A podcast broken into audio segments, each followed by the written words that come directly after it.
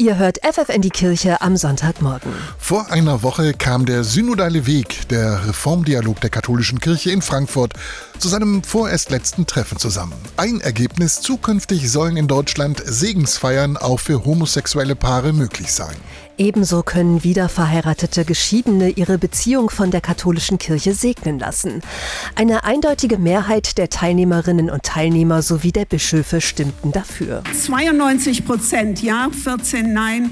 Jetzt schauen wir uns in dem Fall noch mal gesondert die Bischöfe an. 80 Prozent Ja und 20 Nein.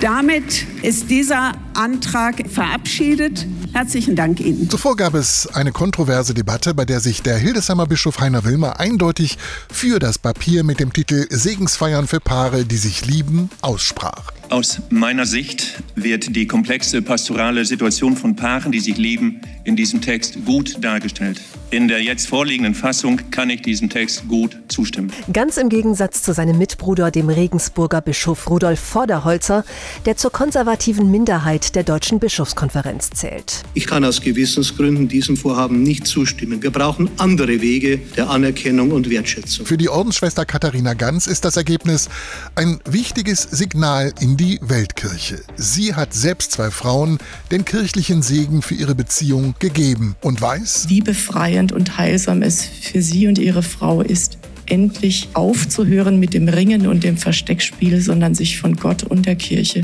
in ihrer Lebensform gut geheißen zu wissen. Martina Kreitler-Koos vom Bistum Osnabrück weiß, dass der Text, an dem sie mitgearbeitet hat, eine Herausforderung für manche Teile der Weltkirche ist. Aber das darf es auch, weil dies in einer großen Liebe zu einer Ortskirche entsteht und der in ihr lebenden Menschen.